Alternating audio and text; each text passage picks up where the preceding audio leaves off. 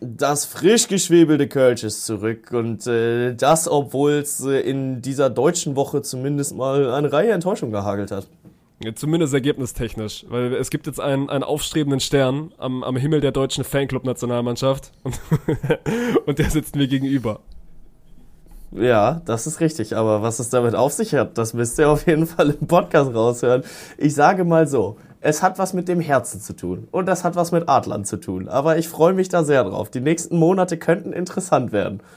Das ist jetzt kein Ja, wobei Cap, die nächsten ne? vier erstmal nicht, ne? Ja, aber nee, also, ist es nicht. Leute könnten jetzt denken, okay, wenn die machen irgendwelchen Cliffhanger, das ist ein realer Cliffhanger. Also lohnt sich wirklich, äh, Episode jetzt zu hören. Mit dabei dann natürlich hinten raus auch noch ein bisschen Amisport. Las Vegas, ich habe sogar ein bisschen Formel 1 geguckt. NBA war mit dabei, NFL war mit dabei. Djokovic ist immer noch der Beste, die Allianz sowieso. Und jetzt viel Spaß bei dieser Episode.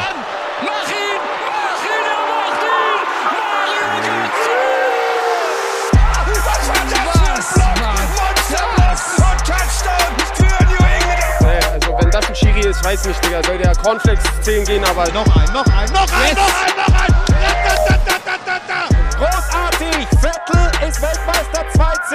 Do have a timeout.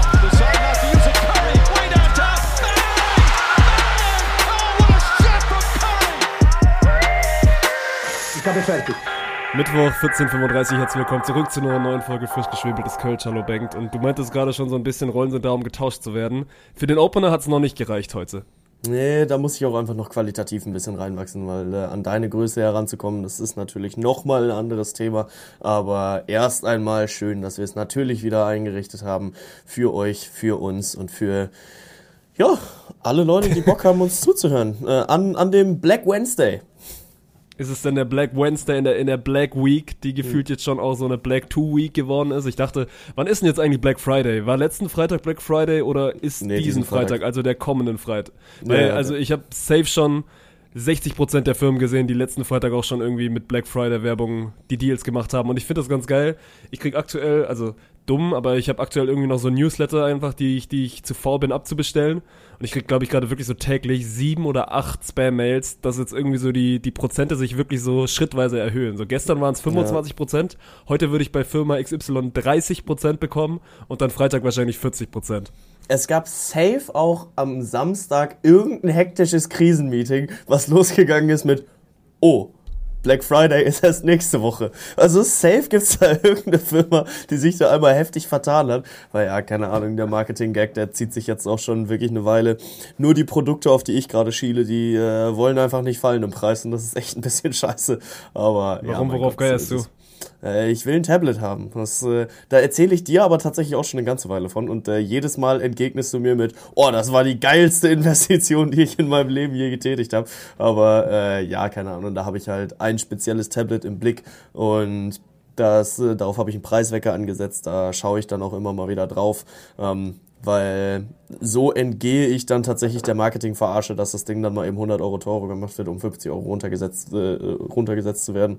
Weil das siehst du dann doch schon relativ häufig und es ist schon erschreckend, auch wie häufig man das sieht. Aber ja, Safe. also damit, äh, damit habe ich hoffentlich dieses Jahr nichts zu tun, weil ich einen relativ guten Überblick darüber habe, was ich kaufen möchte. Auch wenn es ein bisschen viel ist, aber mein Gott. Preiswerker gefällt dem Schwamm auf jeden Fall. Und Tablet, Tablet kennen sie ja meine Meinung. Das war Ja. äh, ein sehr, sehr guter Kauf von mir, auch wenn es diese, diese Firma mit dem Apfel ist. Aber die, ja gut. Wir müssen jetzt hier kein Product Placement für, für überteuerte Firmen machen, die aber gute So. Produkte herstellen. So ist es eben. So, äh, du auf der Suche nach irgendwas diesen Black Friday oder geht's an dir vorbei? Nö, geht an mir vorbei. Ich habe mir vor zwei Jahren eine Winterjacke geholt, die ich dieses Jahr in Valencia verloren habe. Also das wäre Oh. eigentlich mal dran. Aber Winterjacke muss ich, also Winterjacke kaufst du ja nicht online, Mann. Da will, also die will Ja. ich zumindest einmal, einmal anprobieren, weil Winterjacke ist ja auch so eine, also T-Shirts weißt du, dass du so, welche Größe du hast, aber Winterjacke ist ja schon nochmal, fällt nochmal anders aus, deswegen gucken, ob ich, also Freitag werde ich safe nicht in den Laden gehen, gucken, ob ich dann morgen irgendwie nochmal einmal in die Stadt steppe, aber da wird es auch schon, auch schon arschvoll sein. Deswegen, Ja. nö, wahrscheinlich bin ich einfach, bin ich einfach kein Black Friday-Member in diesem Jahr. Oh, aber das ist heftig. Also Winterjacke in Valencia verlieren, wie tut man das? Im Club zurückgelassen oder? Im Taxi liegen gelassen. Das ist wirklich, das ist, also merkt man daran, dass ich quasi nie Taxi fahre und da dann, weil es Ja. in Spanien auch nicht so teuer ist und dann quasi vom Flughafen einmal zur, zur Ferienbude, und dann direkt liegen gelassen. Ja. Ja, aber ganz ehrlich, lieber äh, eine, eine Winterjacke im Taxi vergessen als einen Koffer voll Geld. Grüße gehen raus an Max Kruse und Mario Balotelli, äh, die dann ihre Errungenschaften von den Pokernächten dieser Welt im, im Taxi zurücklassen. Von daher ist das ja noch verkraftbar. Die Frage ist ja ob, äh, auch, hast du überhaupt eine gebraucht in Valencia? Das war ja relativ früh, das war ja hier Trainingslager im, im April. Und so war, Ja. also es war dann eher, eher auch so eine Art Windjacke. Und Ja, okay. also es gab schon so ein, zwei Abende, wo ich, wo ich eine Jacke vermisst habe, wobei ich wurde dann, ich wurde dann gut ausgestattet von Freunden. Deswegen. Na also, gut, Ja. das äh, klingt doch zumindest mal so, als äh, wärst du dann nicht erkältet zurück aus Valencia gekommen. Äh, ja, aber dann hast du doch wenigstens dein Ziel, auf das du geiern kannst. Und äh, ey, mit, mit Black Friday habe ich ja auch zweieinhalbtausend Euro gespart, gerade erst, weil ich keine EM-Tickets bekommen habe. Von daher habe ich ja äh, genug Puffer, den ich jetzt einfach auch äh, blind raushauen kann. Aber du hast ja trotzdem, du hast ja trotzdem schon die volle Dröhnung deutscher Nationalmannschaft gegeben. Du musst, du musst natürlich ein bisschen erzählen von deinem Berlin-Trip. Also Ja, sportlich safe. können wir, können wir auch noch ein bisschen drüber reden, auch nicht zu viel heute Nationalmannschaft, weil ansonsten wird das ein ziemlich, ziemlich depressiver Podcast. Ja. Aber wie, wie war deine Berlin-Experience? Ja, da kann ich gerade auch einfach mal ein bisschen Cross-Promo machen, weil äh, gestern Abend tatsächlich nach dem Deutschlandspiel habe ich nochmal einen anderen Podcast aufgenommen, zusammen mit Felix, die 1530 Philosophie. Und da gibt's eine ausführliche Analyse zu dem, was Deutschland falsch gemacht hat. Äh, auch noch einen ausführlicheren DFB-Fan-Talk, den ich da dann auch betrieben habe. Von daher hört da gerne mal rein. Aber ansonsten... Ähm, ja, war es ein Auswärtsspiel zu Hause. Es war das erwartete Auswärtsspiel und die Stimmung war krank. Also die Stimmung war wirklich krank und vor allem, was mich dann doch überrascht hat, krank positiv. Also es war so unfassbar friedlich im Stadion und äh, die Türkei-Anhänger, den hast du einfach wirklich angemerkt, die waren super stolz darauf, dass äh, ihr Land jetzt gerade halt Deutschland da nochmal heftig den Schneid abkauft und ja, komm, ich lasse dir die Hosen runter. Und weißt du was? Ich bin auch stolz drauf. Ich war mit Megafon im Stadion und ich habe da versucht, tatsächlich auch nochmal für ein bisschen Stimmung äh, zu sorgen. Martin bricht gerade zusammen vor dem Mikrofon. Was macht das mit dir? Also in mir ist gerade irgendwas gestorben. Das, du willst, du bist wirklich mit Megafon zu einem Spiel der deutschen Nationalmannschaft gegangen und hast da, hast da probiert, gegen die Türken anzuschreien. Mein Bruder war mit Trommel da, ich war mit Megafon da. Wir kriegen Die das Ding Familie rumgerissen, Kunkel Mann. rettet die deutsche Nationalmannschaft. Wir, äh, wir haben jetzt einen, einen privaten Fanclub. Wir haben äh, einen Fanclub aufgemacht äh, für, für die Nazio, weil die haben das ja vor zwei Wochen bekannt gegeben, dass das auch geöffnet wird, dass es nicht mehr nur den Fanclub Nationalmannschaft geben soll, sondern halt dann auch noch äh, private Fanclubs, die äh, sich dann da irgendwie zusammentun können. Gab es diese Woche dann auch schon mal ein Kennenlerngespräch mit dem DFB und wir sind da auf einem guten Weg. Und äh, Wandel will halt vorangetrieben werden, ne? Und dann äh, gehst du da dann mit deiner Trommel und deinem Megafon ins Stadion, aber es sitzen halt wahnsinnig viele Türkei-Anhänger auch im scheiß Fanblock und das ist ein heftiges Problem. Also es ist kein Problem, dass äh, Türkei-Anhänger mit ins Stadion kommen. Es ist kein Problem, dass 70.000 Türkei-Anhänger mit ins Stadion kommen. Aber in einem Fanblock für die deutsche Nationalmannschaft musst du halt auch dafür sorgen, dass nur deutsche Nationalmannschaftsanhänger reinkommen. Scheißegal aus welcher Region die kommen. Aber in diesem Block muss halt für Deutschland supported werden, weil egal was du versucht hast äh, anzufangen anzustimmen, ähm, sofort wurdest du halt von 17 Türken übertüncht, die dich dann ausgepfiffen haben, die was lauteres angestimmt haben und dann halt auch eine Welle durchs Stadion provoziert haben, weil das war halt das Krasse. Da hast du auch wirklich einfach mal, mal festgestellt, wie immens dieser Nationalstolz ist. Wie, äh, wie unfassbar krass das ist, sobald einer anfängt zu singen, Türkei, Türkei, das ganze Stadion geht mit. Und das war halt einfach wirklich krank. Also das war wirklich einfach krank. Und wie gesagt, es ist die ganze Zeit positiv geblieben. Auch äh, wenn ich da dann irgendwas versucht habe, angefangen, äh, anzufangen anzustimmen, ähm, dann äh, wurde ich halt übertönt von ein paar Türken, aber dann haben wir uns da einmal dann, dann auch kurz angelächelt und uns die Hand gegeben und alles gut. Also so ist halt eine Fankultur, die kann ich sogar sehr appreciaten. Nur ich hätte halt ganz gerne schon einen Deutschland-Block. Also bist du jetzt, ist das, ich weiß, ich bin mir immer noch nicht sicher, ob das jetzt ein Cap ist, aber du bist jetzt wirklich Mitglied in einem offiziellen, von dir gegründeten Nationalmannschaftsfanclub. So sieht's aus. Ich, Und wie heißt der ganze Bums? Ich bin sogar stellvertretender Vorsitzender, von daher äh, ist, ist gut. Ähm, Adler im Herzen heißt unser, heißt unser Fanclub. Adler im Herzen mit Capo Benk Kunkel. Geil, Alter. Ja, das, also das wird ja auf jeden Fall meine erste Nationalmannschafts-Experience, dann mit den Adler im Herzen. Geil, kommst du mit? Finde ich Ja, gut. ich will dann aber auch mit dir auf den Zaun und so, ne? Ja, natürlich. Also da wird, äh, da wird durchgezogen. Also, wir haben ja auch schon festgestellt, äh, Stuttgart gegen Dortmund, wenn du da an zwei Tickets kommst, dann äh, rasieren wir mal die Borussen weg und äh, im, im äh, März werden dann aber mal die Niederländer wegrasiert, weil da wurde ja ein bisschen was gedroppt. Ja, und eines kann man euch auf jeden Fall nicht vorwerfen, dass ihr irgendwie in eine Erfolgsfans-Richtung geht. Weil da habt ihr euch das, das falsche, das falsche Länderspieljahr ausgesucht. Ja, und vor allem, wir sind ja auch in die komplett falsche Zeit rein, um irgendwie als Erfolgsfans abgestempelt zu werden. Weil, äh, ja, es, es ging ja quasi dann schon auch ein bisschen intensiver los mit der WM 22. Und äh, die Erfolgsgeschichte im Vorfeld und dieser WM, die äh, sollte ja relativ schnell dann auch erzählt werden, weil es einfach keine gibt. Aber ey, wir, wir bleiben da dran. Wir, äh, wir wollen das Ruder rumreißen. Und ich find's auch gut. Ich find's auch nachhaltig gut, weil wenn man sich dann auch häufiger mal zeigt im Stadion, wenn man dann häufiger auch äh, unterwegs ist, dann kriegst du dann irgendwann ja auch einen Wiedererkennungswert. Dann fangen die Leute dir an zu glauben, dass du tatsächlich für die gute Stimmung da bist. Und dann werden Renate, Gerd und Udo dich halt nicht mehr auslachen, sondern werden dann vielleicht irgendwann noch mal anfangen mitzusingen. Und also wie sehr man dann von deutschen Fans angefeindet wird, wenn du versuchst im Fanblock Stimmung zu machen, das ist wirklich, also das sucht seinesgleichen. Das ist wirklich unfassbar.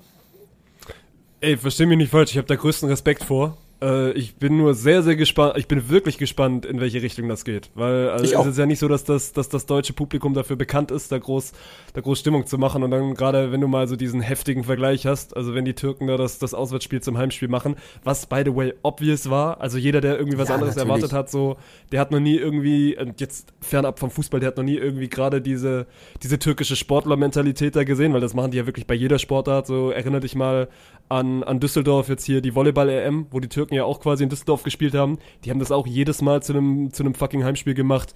Und ich finde Ja. das auch, weil das jetzt ja gerade medial auch wieder hohe Wellen geschlagen hat, äh, was ist denn das jetzt? Die sind hier, sind hier im Land und pfeifen da Nationalhymnen aus und, und sind irgendwie, pfeifen die eigenen, die eigenen, also oder die gegnerischen Spieler aus, aber das ist ja eigentlich ihr Land so, ein Scheißdreck ist das ihr Land, Mann. Natürlich identifizieren die sich als Türken, die sollen das auch und die sollen Ja. dann da auch ihren Sport so leben, wie sie das, wie sie das bei sich machen würden. Und dass dann wieder der klassische Allmann-Deutsche da drauf rumpingeln muss, Mann. Wir haben ganz, ganz andere Probleme. Also sowohl gesellschaftlich als auch sportlich vor allem, äh, sind die Türken die letzten, an denen wir uns irgendwie, irgendwie auslassen müssen.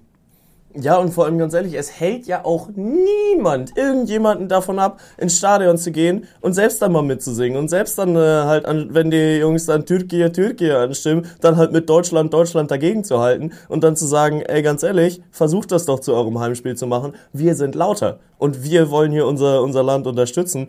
Weil, also, so wie es jetzt gerade läuft, fahren wir halt wieder vorne Wand. Ne? Da werden wir dann gelost in eine Gruppe mit Niederlande, Italien und Österreich und werden dann halt mal schnell als Gruppenletzter wieder nach Hause geschickt. Aber wir haben es wenigstens nicht so weit, weil äh, ja das Turnier dann ja wenigstens zu Hause stattfindet. Ähm, aber ja, also grundsätzlich äh, war ich, war ich dann schon angetan. So, ob es dann alles an dem Ilkay Gündoğan ausgelassen werden muss, finde ich dann schon ein bisschen fragwürdig, weil mein Gott, äh, alles, was dann mit ihm und Erdogan alles passiert ist, das äh, ist inzwischen dann auch schon mal wieder äh, vier, fünf Jahre her. Und da darf dann irgendwann auch mal Gras drüber wachsen. Und als Deutsch-Türke sich für Deutschland zu entscheiden, muss nicht heißen, dass man die Türkei abgrundtief scheiße findet. Und äh, deswegen muss die ganze Türkei dann sich äh, auf, auf Gündoğan stürzen, weil wirklich jeder Ballkontakt von ihm wurde einfach komplett zerrissen.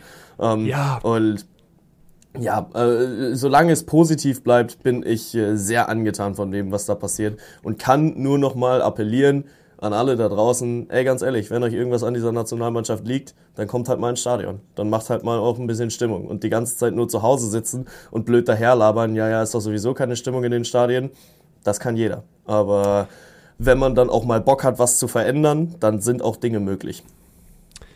Und nochmal abschließend zu dieser Gündogan-Thematik. Ich finde, also sobald du es irgendwie politisch auflädst, finde ich schwierig. So, da kann jeder Ja. seine eigene Meinung haben. Ich finde, ich finde alles, was da so Kollege Erdogan macht, äh, mehr als schwierig. Und trotzdem für mich gehört das dazu. Man, du darfst Gündogan auch 90 Minuten auspfeifen. Das mache ich genauso, wenn jetzt, äh, also Beispiel Mario Gomez, der sich jetzt hier bei den bei den Leipzigern irgendwie so seine seinen Namen gemacht hat.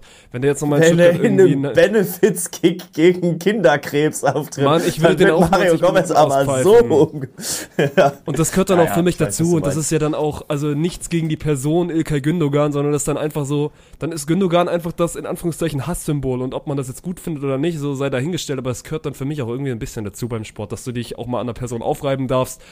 und dass das dann auch mal für 90 Minuten vielleicht nicht alles politisch so super korrekt zugeht. Und mein Gott, dann ist es am Ende so, das passiert, passiert auf jedem Fußballplatz und danach gibst du dir die Hand und, und machst auch wieder weiter. Solange das so passiert, kann ich mich damit auch total anfreunden. Solange man sich danach auch äh, einfach äh, freundlich die Hand geben kann. Aber wenn es dann wirklich dazu kommt, dass äh, ich dann zum Beispiel in dem Fanblock von Deutschland-Fans angerempelt werde, weil ich ja zu beschissen Stimmung mache, dann muss ich halt wirklich sagen, so, yo Leute, sag mal, brennt's bei euch? Also, habt ihr irgendwie Benkmann, den du musst Schuss jetzt nicht durch. gehört? Wollte gerade sagen, es, Ja, ist noch kein, es ist noch kein Capo vom Himmel gefallen. Die müssen sich ihre, ihre Plätze, Plätze alle schön auf dem Zaun erarbeiten.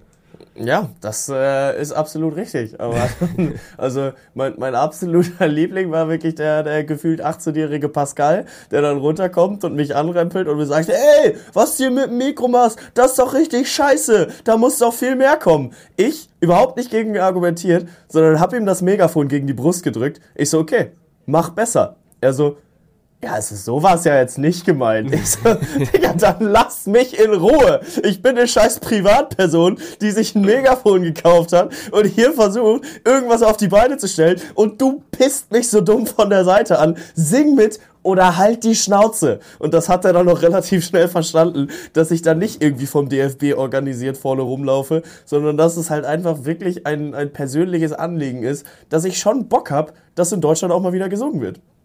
Aber wenn wir jetzt bei persönlichen Anliegen sind, würdest du, also du identifizierst dich jetzt ja als, also Ultra ist der falsche Begriff, aber als krasser Nationalmannschaftsfan damit. Und dann ist ja dann auch, also jetzt nehmen wir mal an, 2024 EM ausgeklammert, aber ich bin immer mir, also ich bin mir immer noch sehr, sehr sicher, dass du da zu sehr, sehr vielen Spielen auch dann Tickets bekommen wirst. So, also, was machst du jetzt, wenn wir gegen Holland spielen? Ist das dann jetzt so ein, also ein Grund für dich? Gut, ich fahre jetzt, ich fahre jetzt in die Niederlande und, und mach da, mach da auch wieder Stimmung. Da komme ich jetzt nicht mehr drum herum, ne? Also das Ja, äh, also- ist, ist jetzt eingekauft. Also wenn's Und wenn's, was machen also wir, wenn wir halt gegen Liechtenstein oder so spielen? Weil, auch dann also, gerade das sind die Spiele, wo es dann drauf ankommt, wo man dann auch mal Richtig. zeigen muss, dass man äh, da dann im Stadion Präsenz zeigt. Also wenn es dann halt ein kalter Dienstagabend in Wolfsburg gegen Rumänien ist, dann da musst du da sehen, jetzt ne? durch. Da musst du da jetzt durch. Ey, vielleicht macht mir die Nationalmannschaft dann wirklich jetzt im nächsten Jahr viel, viel Spaß. Weil das, also finde ich wirklich, finde ich wirklich, also ich habe da größten Respekt vor und so. Aber spannend, Mann. Spannend, wo das hingeht. Ich find's auch äh, sehr spannend, aber mal gucken, mal gucken, inwiefern wir das dann auch weiter verfolgt kriegen und weiter äh, umgesetzt kriegen. Aber ja, mein Bruder hat's ins Fernsehen geschafft, ne? Also mein Bruder war dann äh, kurz mal mit der Trommel auch zu sehen. Ich blurry im Hintergrund, alles gut, aber da haben wir dann auf jeden Fall schon, schon ein bisschen was mit erreicht. Ja, ich gucke ja schon lange keine Nationalmannschaft im Fernsehen. Aber das ist ja, ist ja dann vielleicht die gute Überleitung in Richtung Sportliche. Ja. Weil äh, Julia Nagelsmann ist wohl doch nicht so real oder er ist doch kein, er ist doch kein Zauberer. Ja, ich würde es damit zusammenfassen, Julian Nagelsmann hat halt Ideen. Und nicht jede seiner Ideen funktioniert. Und nicht jede seiner Ideen funktioniert, vor allem in der Kürze der Zeit. So, Im Nachhinein wird dann natürlich immer die Frage gestellt, okay, überfordern sie die Mannschaft? Das glaube ich nicht mal. Ich glaube schon, dass äh, da wirklich elf fußballintelligente Jungs auf dem Feld stehen, die schon verstehen, was ein Julian Nagelsmann einem sagen möchte. Aber es sind halt Abläufe, die trainiert werden müssen. Es sind Positionen, die einstudiert werden müssen da kann es ja nur ein Paradebeispiel geben mit Kai Havertz als Linksverteidiger gegen die Türkei. Ähm, das zauberst du jetzt halt mal nicht von jetzt auf gleich auf den Platz, sondern das musst du trainieren. Das musst du, musst du langfristig trainieren. Und wenn du dann so eine Position erfindest, weil sind wir ehrlich, da wurde eine Position erfunden. Also in einer Viererkette ein, äh, nur einen Außenverteidiger als Schienenspieler zu haben, der sowohl vorne als auch hinten auftauchen soll. Paradebeispiel, vierte Minute schießt er das 1-0 und äh, drei Minuten später soll er hinten einen Angriff verteidigen. Ähm, das ist ja eine neue Position, die gibt's ja so noch nicht. Aber die kannst du halt nicht innerhalb von zwei Wochen einfach erlernen. Was mir ein bisschen Angst macht bei der ganzen Thematik ist, ich finde, ein Bundestrainer darf auch experimentieren und gerade ein Bundestrainer, der relativ neu ist und der eine Mannschaft übernimmt, bei der es sportlich davor wirklich nicht, nicht gut gelaufen ist, ne? Und deswegen, also wegen mir, gib ihm das Türkei-Spiel und, und nutze das so, wie du das probierst, nutzen zu wollen. Und also, schon mal Disclaimer, ich habe keines der Spiele live gesehen. Ich habe mir gerade gerade beide, beide Zusammenfassungen angeguckt. Das war es spielerisch, was ich mitbekommen habe von diesen Nationalspielen. Und trotzdem, ich fand das Türkei-Spiel nicht so schlecht. Defensiv ist das mehr als bodenlos, aber das ist keine Neuerung. Ich fand das aber gerade offensiv okay, weil die Türkei ist auch kein Fallobst. Was ich mir dann gedacht habe, ist, okay, Mann, gegen die Türkei tust du ausprobieren. Und gegen Österreich stellst du dann zumindest mal eine Truppe dahin, die, also einfach ohne, ohne Experiment. Einfach eine Mannschaft, Ja. die 90 Minuten Fußball spielt und qualitativ muss das ja möglich sein mit den Spielern, die du zur, Verfügung- die du zur Verfügung hast. Und dass du dann aber jetzt am Dienstag in diesem Spiel gegen Österreich wirklich, also jeglichen Offensivfußball vermissen lassen hast und defensiv bist du halt genauso, genauso, genauso offen. Das hat mich dann schon so ein bisschen, so ein bisschen stutzig gemacht. Ein einziges Experiment, was ich Julian Nagelsmann verziehen hätte, Duxch und Füllkrug im Sturm. Das wäre das Ding gewesen, was ich gegen Österreich hätte sehen wollen. Einfach weil es ja auch genau darum ging, auch in den Interviews danach, diese Bock, diese, dieses, diese Mentalität, dieses grundsätzliche Wollen, sich für den Adler zu zerreißen. Stell da einen Marvin Duksch und der wird dir 90 Minuten lang Vollpower geben. Der wird wirklich sein komplettes Herz auf dem Feld lassen. Ähm, und das wäre halt mal was gewesen, okay, so hat Deutschland noch nicht gespielt, müssen wir mal gucken, ob es funktioniert. Aber dann jetzt wieder von einer Vierer auf eine Dreierkette umzustellen, aber gefühlt ohne wirklichen Außenverteidiger, weil normalerweise, ey, guck dir Bayer Leverkusen an, mit Grimaldo und Frimpong hast du wahrscheinlich die, die besten Schienenspieler in Europa da gerade mit äh, unterwegs auf der, auf der Außenposition. Und wir stellen da halt bei allem Respekt einen Leroy Sané und einen Kai Havertz hin, die mit Defensive überhaupt nichts am Hut haben. Und das, nachdem wir uns die letzten drei Länderspiele darüber unterhalten haben, dass die Defensive unsere wirklich größte Baustelle ist. So, gegen die USA und Mexiko hat es doch funktioniert mit diesem 4-2-2-2. Warum lässt du die Jungs nicht so einspielen? Weil Newsflash, es sind nicht mehr so viele Spiele. Wir haben noch vier Spiele, lass es fünf sein, bis zur Europameisterschaft. Ja, und also Newsflash, so die letzten Spiele, ich habe jetzt gerade mal nachgeguckt, was glaubst du, wie viele Spiele hat Deutschland 2023 gewonnen? Sechs. Na, es waren drei und was glaubst du, wie viele davon ohne Nieder äh, ohne Gegentor? Ähm, keins. Ein einziges. Am super. äh, 25. März 2-0 gegen Peru. Und dann gewinnst du noch gegen Frankreich, was wirklich, also wo ist Rudi Völler, wenn man ihn mal wieder braucht? was er wirklich nachweislich das beste Länderspiel in diesem, in diesem Jahr war. Und dann noch hier das Ding gegen die USA. Aber ansonsten liest sich das auch. Und gerade natürlich auch, ey, diese ganzen, diese ganzen Spiele unter Flick, so Niederlagen gegen Kolumbien, gegen Japan, gegen Polen, gegen, gegen Belgien darfst du verlieren, mein Gott, okay. Aber dann jetzt auch wieder hier gegen, gegen die Türkei und gegen Österreich. Das sind jetzt nicht die ganz, ganz großen Namen, gegen die du da verlierst, ne? Also, Ja. da wartet noch eine, ein, also ein englisches Team, von dem du noch überhaupt nicht redest. So, Frankreich wird bei der EM unfassbar gut sein. So, vergessen wir die Holländer nicht, vergessen wir die Belgier nicht. So, weißt du, wir sind gerade so weit weg von der europäischen Spitze und tun uns dann ja gerade auch gegen, gegen diese, in Anführungszeichen, Mittelklassenteams schwer. Und ich glaube einfach nicht, dass das bloß, okay, ey, wir haben jetzt eine EM-Hype und das ist jetzt hier wieder im eigenen Land und dann, dann schnipsen wir mal mit dem Finger und dann wird das irgendwie hier schon Sommermärchen 2.0. Ich glaube da nicht dran, Mann. Ja, und vor allem Mittelklasse-Team in Anführungsstrichen, da bist du ja nicht mal auf Augenhöhe. Du läufst da hinterher. Weil, also gegen die Türkei würde ich sagen, okay, das war ein Spiel auf Augenhöhe. Das kann in beide Richtungen fallen. Die Tore, die die Türkei geschossen haben, waren absolute Wuchttore, die du von Deutschland so seit Lukas Podolski nicht mehr gesehen hast, die halt wirklich einfach mit Vollspann mal reingeknallt wurden. Und in Deutschland wird dann irgendwie versucht, das alles äh, schön auszuspielen mit äh, taktischer Brillanz und den dann platziert unten ins Eck zu legen. Auch alles schön und gut, wenn es funktioniert. Aber wenn nicht, dann sieht's halt ziemlich scheiße aus. Und gegen Österreich, ey, das war gar nichts. Also das war 90 Minuten wirklich komplett gar nichts. Deutschland war nicht auf diesem Feld. Wir hatten es ja quasi vor Podcast-Aufnahme schon und haben dann einmal schnell auf den Aufnahmekopf gedrückt. Ich habe mir gerade, wie gesagt, diese 10 Minuten angeguckt. Also deutschen Offensiv-Highlights sind also ein Freistoß aus 30 Metern in die Mauer und ein Kimmich-Abschluss in der 80. Minute, glaube ich. Das war's. Und ich glaube, das ZDF hat sich schon wirklich also bemüht, irgendwie jegliche Strafraumaktion da reinzuschneiden und dann nochmal, mein Gott, ey, Österreich macht einen guten Job und das für die ist das wieder so, aka das Spiel des Jahres und die legen da alles rein, volles Stadion in Wien. Aber es kann doch nicht der Anspruch einer deutschen Nationalmannschaft sein, da so leblos, so mutlos aufzutreten. So dann die Sané-Aktion ist eine klare rote Karte, spiegelt aber alles wieder, was gerade in dieser Mannschaft irgendwie abgeht. Es Brote da drin, die sind enttäuscht, weil sie auch selber merken, man, wir können eigentlich besser spielen, kriegen es nicht irgendwie hin. Und boy, du hast es gerade angesprochen, so gefühlt sitzen wir nach jeder Länderspielpause hier und sagen, ja gut, also es gibt dieses große Ziel da im Sommer 2024, aber guck mal auf die Uhr, so lange ist halt nicht mehr. Und du hast gerade gesagt, so jetzt sind noch vier, vielleicht fünf Spiele, mal gucken, wie viele Testspiele sie da noch irgendwie reingequetscht kriegen. Und experimentieren ist jetzt vorbei. Also jedes Experiment, was Nagelsmann gerade angegangen hat, ich würde nicht sagen, jedes ist gescheitert, aber zumindest jetzt die, die letzten beiden an, an diesem Wochenende sind gescheitert so. das war's jetzt. Also jetzt go, go back to your old system und dann gucken, wie, wie weit es damit geht. Weil mehr experimentieren kannst du nicht, weil du brauchst ja auch irgendwann mal eine Zeit, wo sich ein Team einspielen kann. Guck doch mal in die ganzen, in die ganzen. Gerade guck in Richtung Österreich, Mann. Die Truppe spielt schon ewig so zusammen. Die haben jetzt mit Rangnick Ja. einen guten da an der Seitenlinie, die spielen ewig zusammen und das merkst du, Mann. Und dann ist es egal, ob Deutschland diese 4, 5 Prozent eigentlich auf dem Papier besser sind von der Qualität, weil das juckt dann am Ende niemanden auf dem Feld. So, es gewinnt die Truppe, die eingespielter ist und die einfach mehr Bock hat auf diesen Sieg. Und ich will es Deutschland gar nicht abstreiten, so dieses Mentali Mentalitätsproblem oder so, dass du jetzt denkst, ey, die haben den Schuss nicht gehört. Ich glaube, die haben den Schuss alle, alle gehört. Und die wissen auch alle, dass das eine Riesenchance ist, eine Heim-EM zu spielen vor einem fußballverrückten Land. Und es ist eigentlich alles angerichtet. Es fehlt nur diese, diese, dieser sportliche Funke, der überspringen muss. Und das, das hat für mich kein, das ist für mich kein, kein Mentalität, Mentalitätsproblem, sondern wenn, dann ist es vielleicht so ein kleines, kleines Kopfproblem. Aber viel geht auch einfach mit, mit dem Sportlichen einher, Mann. Ja, natürlich. Und äh, Niklas Füllkrug stellt sich ja auch nach dem Spiel ins Interview und sagt, also uns kann hier keiner ein Willensproblem vor, vorwerfen, wir wollten alle. Ja, mein Gott, aber ihr könnt halt nicht, weil Ja. also, es einfach nicht passt, weil dieses Gesamtgefüge nicht funktioniert, weil die Spielertypen meiner Meinung nach auch einfach nicht miteinander harmonieren. Es wird ja so viel über diesen äh, Joshua Kimmich diskutiert. Es wird dann so oft gesagt, okay, ja, Gündogan ist Kapitän, aber muss er jetzt draußen bleiben oder nicht.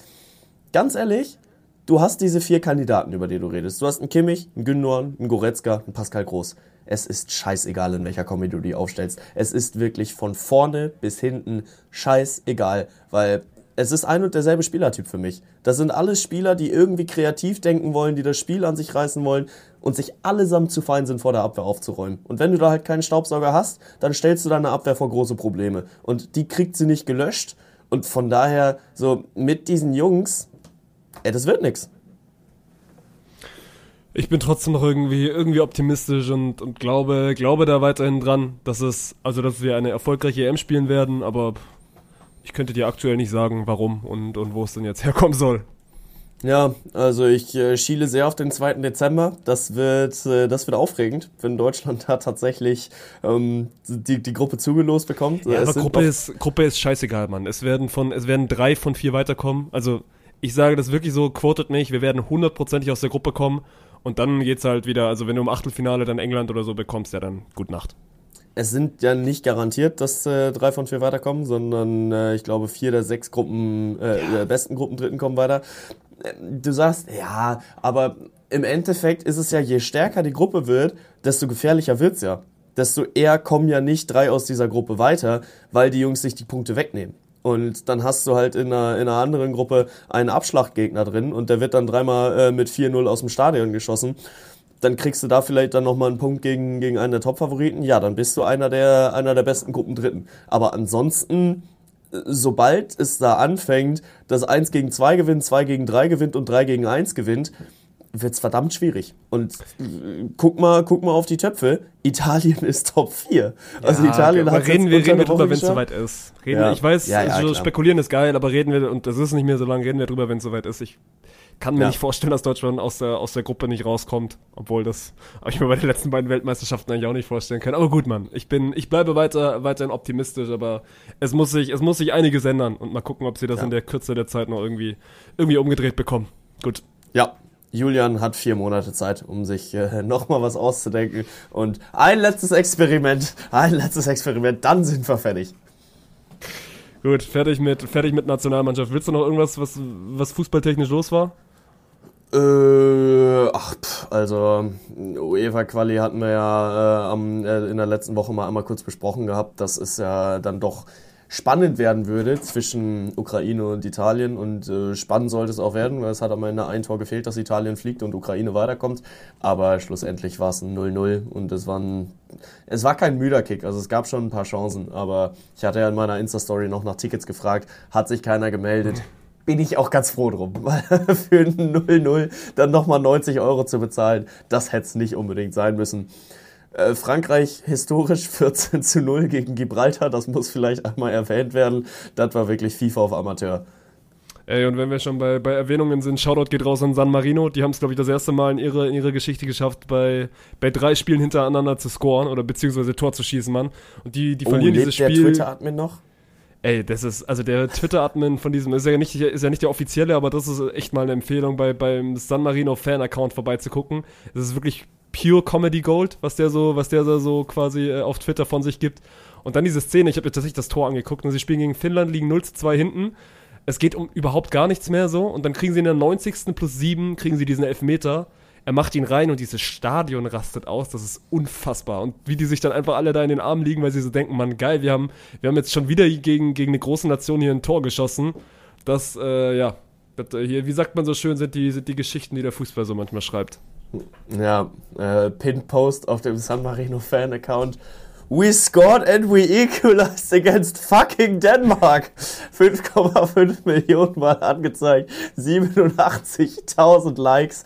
Äh, kommt vom 17. Oktober. Also das ist wirklich... Dafür wünscht man sich immer wieder Tore von San Marino. Ja, gut. Dann äh, komm, Ja. heute, heute mal nicht hinten raus irgendwie so als, als letztes Thema. Ich habe es dir auch schon gesagt, ey, wir können gerne ein bisschen über die Formel 1 reden. Sportlich habe ich nicht viel mitbekommen. Aber äh, ja, du wurdest, also bist ja nicht drum rumgekommen, wenn du zumindest irgendwas mit Ja. sozialen Netzwerken am Hut hast, was da in Las Vegas los gewesen ist. Einerseits bist du nicht drum herum gekommen, andererseits fand ich es auch gut, dass du nicht drum herum gekommen bist. Und äh, klar, du hast vom Sportlichen nicht so viel mitbekommen. Es war geisteskrank, also dieses Rennen war wirklich heftig. Ähm, jeder, der sich da zumindest mal die Highlights noch nicht angeguckt hat, das ist wirklich eine, eine wärmste Empfehlung, weil von Crashes über heftige Überholmanöver bis hin zu natürlich dem nächsten Ferrari-Fiasko, auch wenn es dieses Mal nicht ganz so heftig ausgefallen ist, ähm, war da schon wirklich viel dabei. Und äh, das, das lohnt sich wirklich, sich das mal einmal zu Gemüte zu führen. Ähm, ja, aber der, der Aufreger geht ja eigentlich, äh, oh, ich weiß gar nicht mehr, ob es Donnerstag oder Freitag war, aber geht schon vor dem eigentlichen Rennen los mit dem ersten freien Training, wo ein Carlos Sainz über einen Gullideckel fährt, der nicht, nicht, ange, äh, nicht fest angeschweißt war, sich damit komplett das Auto zerschießt, Teile austauschen muss und dafür eine Gridstrafe bekommt. Was ich halt wirklich nicht verstehe, Mann, ey, dieses Event ist so maximal eventisiert. Und also drumherum ist das ja quasi die, die perfekte Show. Und den Veranstaltern wird doch auch bewusst sein, seit wie lange steht dieses Rennen schon fest? Seit drei, vier Jahren, so dass, dass an diesem Wochenende da in Las Vegas gefahren wird. Und meine erste Gedanke ist so, ey, wir müssen dafür sorgen, dass das sportlich reibungslos läuft. Und erst dann können wir, Ja. können wir anfangen, diese Show drum, drumrum aufzubauen. Dann kannst du sie ja nicht ausmalen. Die fahren da das erste Mal auf diesem, auf diesem Circuit rum. Und dann ist ein verfickter Gullideckel nicht richtig. Digga, Also, das ist doch einfache Physik und ich war echt kacke in der Physik so. Aber dass das irgendwie, dass das irgendwie ein Problem darstellt, müssen die doch wissen. Also dahingehend muss ja gesagt sein, du kannst ja nicht im, im laufenden Las Vegas Straßenverkehr dann einfach mal jetzt die Gullideckel für in vier Monaten festschweißen und dann machen wir erst die Partyplanung. Aber also die Strecke muss gesichert sein. Da bei allem, wie dieser Grand Prix halt auch in der Kritik stand, muss es sportlich einfach, einfach laufen und die Strecke muss funktionieren. Ähm, und sich dann halt wirklich um so eine Lappalie nicht zu kümmern, das ist wirklich peinlich. Das ist wirklich absolut peinlich, dass es dann ähm, ja, darauf hinausläuft, dass sich ein Fahrer das Auto zerschießt. Dann kannst du und musst du natürlich auch drüber diskutieren, okay, wie gehst du jetzt mit dieser Strafe um? Weil die Regularien geben es her, und die Regularien geben auch nur das her, dass es dann eine Strafe für, für Carlos Sainz gibt, weil er hat halt die, äh, die, Teile am Auto getauscht und das war mehr als zulässig, äh, mehr als die zulässigen Teile, die, die er tauschen durfte über die Saison. Und dann hat das Regelwerk keine, keine Ausnahmen für höhere Gewalt. Die einzige Ausnahme, die gemacht hätte werden können, wäre, wenn alle Teams zugestimmt hätten, dass das Team keine Strafe bekommt. Ich sag mal so, 90% der Teams haben gesagt, da kann er ja nichts für. Toto Wolf sagt, nö, nö, also the, the Regels are the Regels, ne? Und wenn das so in den Regeln steht, dann können wir ja jetzt nicht einfach anfangen, da Ausnahmen zu machen. Wir gucken mal auf die, auf die Fahrerwertung beziehungsweise auf die Konstrukteurswertung. Da sind jetzt gerade nur noch vier Punkte zwischen Mercedes und Ferrari. Und es geht am Ende natürlich auch um viele Millionen. Da kannst du Safe. dich natürlich auch schon verstehen, dass du dann sagst, äh, ja, nee, wir schenken es denen jetzt nicht. Mercedes hatte ein Horrorwochenende, die äh, haben kaum Punkte eingefahren und äh, Ferrari hat es dann ganz gut beendet. Von daher äh, Karma Stroke Back. Aber so wie Ferrari gefahren ist, traue ich Sainz auch schon zu, dass er das Ding gewonnen hätte.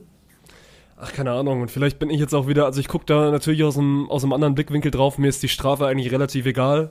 Sondern mir geht's eher dann drum, wie dann wieder so dieses gesamte Event mit diesem, mit diesem Vorfall umgeht, weil das finde ich noch viel bodenloser, dass du sagst, gut, ey, du brichst das Training ab und dann, dann lässt du die Fans beim zweiten Training draußen, nachdem du dir mal auf der Zunge zergehen lassen müsst, wie viel die für dieses freie Training da ausgeben, so. Also mehrere tausend Ja. Euro, um, um bei einem freien Training dabei zu sein.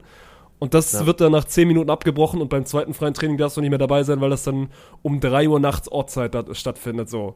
Und Ja, vor allem, es waren ja schon ewig lange Stunden dazwischen, bis das Training überhaupt weitergegangen ist. ja, wo, wo nichts passiert ist, Mann. Da ist nichts ja, passiert. genau. Ja, und viele gehen nach Hause, aber die Jungs, die dann da bleiben, die werden dann sofort weggeschickt, sobald das freie Training wieder losgeht. Ja, und was kriegst du als, als, also quasi als Erlös? Du kriegst einen 200-Euro-Gutschein. Das ist dann so ein Zehntel wahrscheinlich, was du für dein Ticket bezahlt hast. Sowieso kannst du dir dann irgendwie eine, eine Ferrari-Kappe im Formel-1-Shop kaufen. Ja, danke schön, liebe Formel 1. Ja, also vor allem, weil die Preise on Venue jetzt wahrscheinlich auch nicht die Black Friday Sale Rabatte äh, beinhalten, wahrscheinlich. sondern äh, da wird dann schon der UVP draufstehen. Eventuell plus 15 Euro Stand, äh, 15, 15% Standgebühr. Ähm, ja, also die, die Entschädigung ist natürlich ein kompletter Witz. Und dass sich ein Toto Wolf dann auch äh, danach ins, äh, auf die Pressekonferenz setzt und sagt, ja mein Gott, Leute, es geht um freies Training. Das juckt in Europa doch sowieso keine Sau. Ey, Ja. Digga, das ist scheißegal. Also die Leute, die da weggeschickt worden sind, was können die sich denn davon kaufen, dass du der Meinung bist, dass es ja sowieso keinen interessiert? Die haben halt trotzdem ihren, also ihr, ihr halbes Jahresgehalt dafür ausgegeben, da irgendwie dabei zu sein. Und äh, dass, dass dir die 10, 10k nicht, nicht wirklich wehtun, das wissen wir auch. Aber Toto, Toto hat sich in dem Wochenende nicht so beliebt gemacht. Sowohl bei den Formel 1-Fans als auch, als auch bei Ferrari. Ey, ich wollte noch einmal, ich habe dir das Video auch geschickt von, von dieser Vorstellung, Alter. Ich finde das so genial, wie, wie sie da einfach auf ihrem, auf ihrem Podest hochgefahren werden, wie die letzten Tribute, so wie Katniss Everdeen und, und Pizza da kurz vor den Hungerspielen. Und da, also wirklich so, das ist auch das Geile, ist, er ist nicht irgendwie der erste Grand Prix in der Saison, sondern es ist so der 17. So jeder kennt die Fahrer mittlerweile. Aber einfach weil es Las Vegas ist, brauchen wir das jetzt. Ja, also, oh, da, da bin ich tatsächlich nicht drin. Ich weiß nicht, wie es wie es bei den anderen Grand Prix läuft. Da gibt's ja auch immer mal wieder äh, dann Fahrervorstellungen und dann wirst du da über die, über die Piste gefahren. Das weiß ich ehrlich gesagt nicht, wie es bei den anderen gehandhabt wird und ob jetzt da einfach nur noch äh, ein bisschen mehr das Augenmerk drauf liegt. Aber ja, es war schon eine heftige Inszenierung und wie sie dann auf diesem riesen LED-Würfel stehen und der ähm, ja halt auch äh, mit den mit den äh, Fahrerlagerfarben äh, ausgestattet sind, das sah sah schon auf der einen Seite imposant aus, auf der anderen Seite natürlich auch ein bisschen überzogen. Aber das war ja quasi auch eine Beschreibung des ganzen Wochenendes, dieses ein bisschen überzogen. Ah, passt auch für mich, mein Gott. Erste Mal Las Vegas, so, dann wieder im Amiland, das darf auch, das darf auch gerne ein bisschen drüber sein. Deswegen, mein Gott. Ja. Also ich fand's, ich fand's, also showtechnisch war es wirklich cool, die Bilder, die da geliefert worden sind, waren cool. Generell dieses, dieses Vier ist einfach, ist einfach heavy, Mann. Also, das Ja. ist schon ein Ja. krankes Ding, was da jetzt einfach so mitten in die Wüste gepackt worden ist. Vor allem, dass ja. das Ding dann halt ja auch die, die Checkered Flag bekommt, wenn es äh, in, den, in, den, äh, Final, in die finale Einfahrt geht. Das sah halt wirklich geil aus, ne? Also das sah wirklich einfach geil aus. Ähm, gab natürlich im Vorfeld auch das ein oder andere Meme, weil äh, da kannst du ja auch Emojis oder sowas draufballern. ähm, und dann gab's die, die, die eine Luftaufnahme, wo dann so ein skeptischer Blick auf die Strecke geworfen wurde und das dann in eine Kurve rein. Und dann äh, stand da auch noch drüber, Imagine you're crashing your car with 120 against the wall and then that sphere emoji is looking like that at you. Das war schon wirklich, äh, war einfach gut. Also äh, Potenzial zur Vermarktung hat das Ding auf jeden Fall. Man muss dann aber vielleicht auch einfach nur mal schauen, dass du da auch eine, eine sportliche Brisanz reinbringst, weil stell dir mal vor, es geht dann wirklich im, ja gut, letztes Rennen ist übertrieben, aber es geht dann darum, ob Max Verstappen dann jetzt gerade äh, Weltmeister wird oder ob äh, Charles Leclerc dann dagegen ankommen kann. Und in diesem Rennen, das musst du dir ja überhaupt erstmal äh, erstmal auf der Zunge zergehen lassen, Leclerc hat dreimal Red Bulls überholt und ist trotzdem nicht Erster geworden. Und das ist halt wirklich krass. Also selbst auf der Strecke hat dieser Ferrari super gut funktioniert und die Strecke hat einfach auch zum Racing eingeladen. Also die Strecke war, war sehr, sehr äh, ja, überholfreundlich und entsprechend war da auch äh, im Rennen sehr viel Spektakel mit dabei. Wenn es dann aber halt im Endeffekt darum geht, äh, ob du in der Konstrukteurswertung Zweiter oder Dritter wirst, dann ist das für dich als Team zwar sehr wichtig, aber für die, für die Zuschauer ist es halt dann die Weltmeisterschaft ist entschieden und deswegen kann ich auch schon verstehen, warum man da drauf schaut und sagt, ja, ob ich mir das jetzt angucke oder nicht, da ist dann doch relativ wenig, was mit mir gemacht wird. Zumindest mal für den Neutralen, weil für den Racing-Fan war da schon wirklich eine ganze Menge dabei. Ey, und ich glaube auch für den Neutralen, weil wenn, also in welche, in welche Ebene packst du denn dieses Rennen? Für mich ist das schon so eine Ebene oder kann eine Ebene werden mit Monaco. Und dann weißt du halt, ey, gut, in diesem Formel 1 Kalender, wenn ich jetzt kein Die-Hard Formel 1 Fan wie Bank bin, so ich gucke mir so drei, vier Rennen an und dann ist Las Vegas auf jeden Fall dabei. Und ich habe mir auch, also ich habe mir die Zusammenfassung natürlich gegeben so und das, es ist ja was passiert. Also es ist ja nicht so, Ja. dass es irgendwie jetzt wie in Monaco war, gut, du guckst dir einmal so den, den ersten Start an und das war's dann auch und dann weißt du quasi, wer gewinnt. Das ist ja da nicht so. Und dann stimmt ja das gesamte drumherum noch, deswegen, und das war jetzt die letzten, die letzten Male auch nicht so was. In Miami, Miami hat es ja auch diesen Grand Prix bekommen, den fand ich zum Beispiel nicht ansatzweise so geil. Und am Ja. Ende, also das sieht dann auch in der Nacht schon auch alles echt cool aus, weißt du? Deswegen das drumherum in diesem, in diesem ganzen Szenario hat mir schon sehr, sehr gut gefallen und das war nicht, das war nicht selbstverständlich, dass sie da auch wirklich so ein, so ein Event raus, rauskratzen. Deswegen, ich bin, also ich bin diese ganzen Las Vegas-Thematik und ich bin ja generell jemand, der jetzt nicht so super positiv auf diese Formel 1-Saison guckt, gerade dieses Jahr nicht. Aber ich glaube, Ja. das kann sich schon entwickeln und kann sich da auch vor allem, also einfach ein Standing, Standing machen in der Saison. Und wenn du dann wirklich mal in dem Punkt bist, dass du sagst, ey, du hast noch eine offen, offene Weltmeisterschaft und dann geht's nach Las Vegas, weil es wird ja immer so eines der letzten Rennen sein, hoffentlich. Das kann Ja. funktionieren, Mann. Ja, safe. Ähm, man muss halt vielleicht einfach auch mal ein bisschen nachschauen oder überlegen, überhaupt mal die, die grauen Zellen benutzen, ob es dann sinnvoll ist, auch zum dritten Mal dann jetzt in die USA zu fahren, weil es war das dritte USA-Rennen dieses Jahr. Das wird dann vielleicht dann doch irgendwann ein bisschen viel. Und äh, klar, da geht's dann auch äh, sehr, sehr viel um Vermarktung, da geht's viel um TV-Rechte, da geht's viel um Liberty Media, was eine US-amerikanische Firma ist und die auch diesen ganzen Hype um Drive to Survive aufgebaut haben, die natürlich dann jetzt äh, in den USA erstmal auch den Markt komplett durchdringen wollen. Und äh, ich glaube immer noch, dass sie bislang halt einfach an der Oberfläche kratzen, aber also drei Rennen in einem Land finde ich dann doch schon ein bisschen zu viel, wenn es dann ein globaler Sport sein soll. Ja, aber es ist ein Riesenland, Mann. Also ich, mich, mich stören Ja. diese drei Rennen sogar gar nicht. Und es sind ja dann vor allem auch drei, es sind ja drei sehr unterschiedliche Rennen. So, du hast, du hast Ja. ja Austin ist ja quasi das klassische Formel 1 Rennen. Miami ist dann halt so ein bisschen ja dieser Miami-Vibe und Las Vegas ist dann Show pur, weißt du? Deswegen, also diese Ja. drei Rennen stören mich nicht so krass und natürlich, ey, ich würde auch gerne wieder Formel 1 irgendwie am Hockenheimring sehen. Aber davon sind wir gerade aktuell einfach ultra weit entfernt. Und dann sage ich, also, ich fahre lieber irgendwie dreimal in den USA, als dann irgendwie zum, zum siebten Mal in Abu Dhabi. Weißt du, wo ich herkomme? Ja, total. Und äh, ganz ehrlich auch jederzeit wieder lieber USA als äh, Katar und Saudi-Arabien, wenn dafür Menschen draufgehen. Weil also das ist einfach, das ist nicht, nicht diskutabel. Und dann, ja, ist halt auch irgendwann die Frage, okay, wann fängt die Formel 1 an, Haltung zu zeigen und äh, wann sowieso jeder andere Sportverband der Welt, aber das ist ein anderes Thema. Das Fass müssen wir heute nicht aufmachen. Vegas hat Spaß gemacht und äh, ich glaube, man kann sich auf nächstes Jahr freuen. In der Hoffnung, dass es ein bisschen spannender wird. So, Red Bull hat dieses ganze Jahr jetzt eigentlich aber auch nur noch am Auto fürs nächste Jahr gearbeitet. Ich weiß nicht, ob da so viel Hoffnung drinsteckt, dass es nächstes Jahr besser it. wird. Aber äh, ja, mein Gott, so ist halt auch ein Stück weit die Formel 1. Ne? Das äh, gibt's ja nicht erst seit 2016, diese Fahrerdynastien. Nö, das stimmt.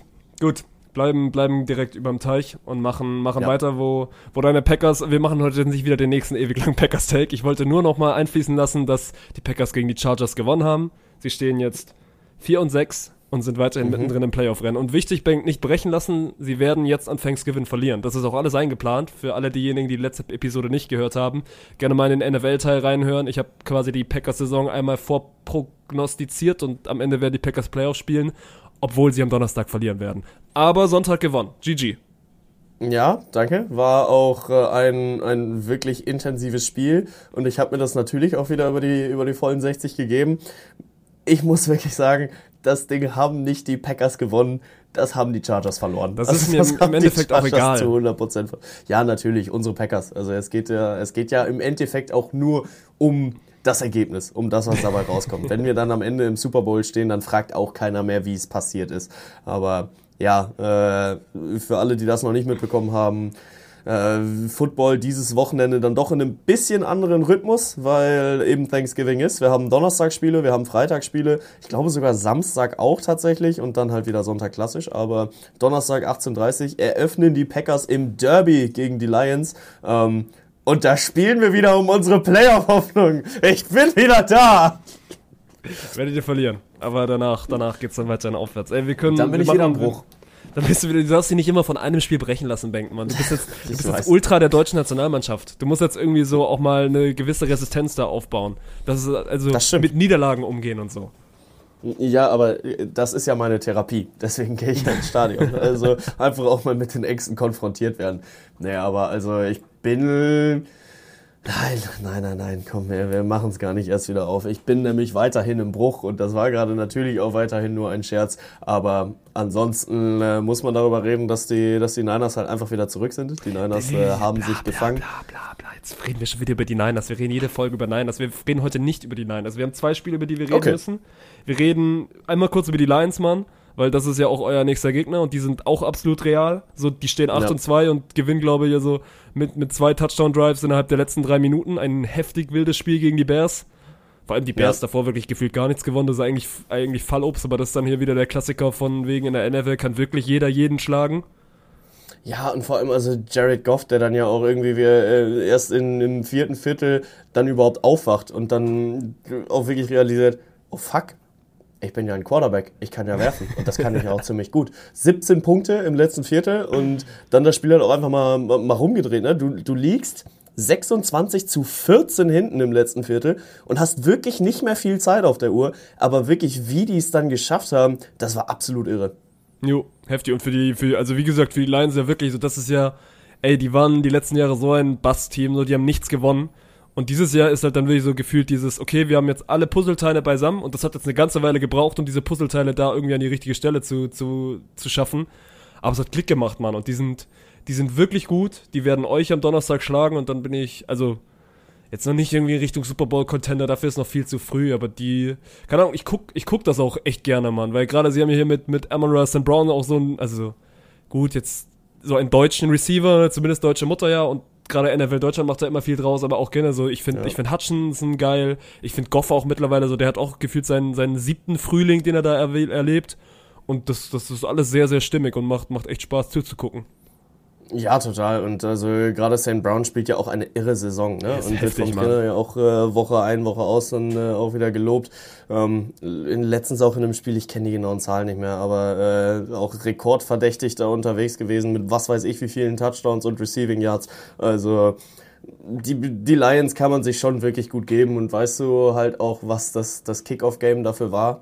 Ja, es war das scheiß äh, Packers-Spiel letztes Jahr, äh, was äh, uns dann die, die äh, Playoff-Teilnahme verwehrt hat und seitdem geht's bergauf für die Lions. Ne, da hat sich irgendwie, irgendwie viel geändert. Okay, ey, Spiel Nummer 2, was wir reden müssen, Super Bowl Rematch.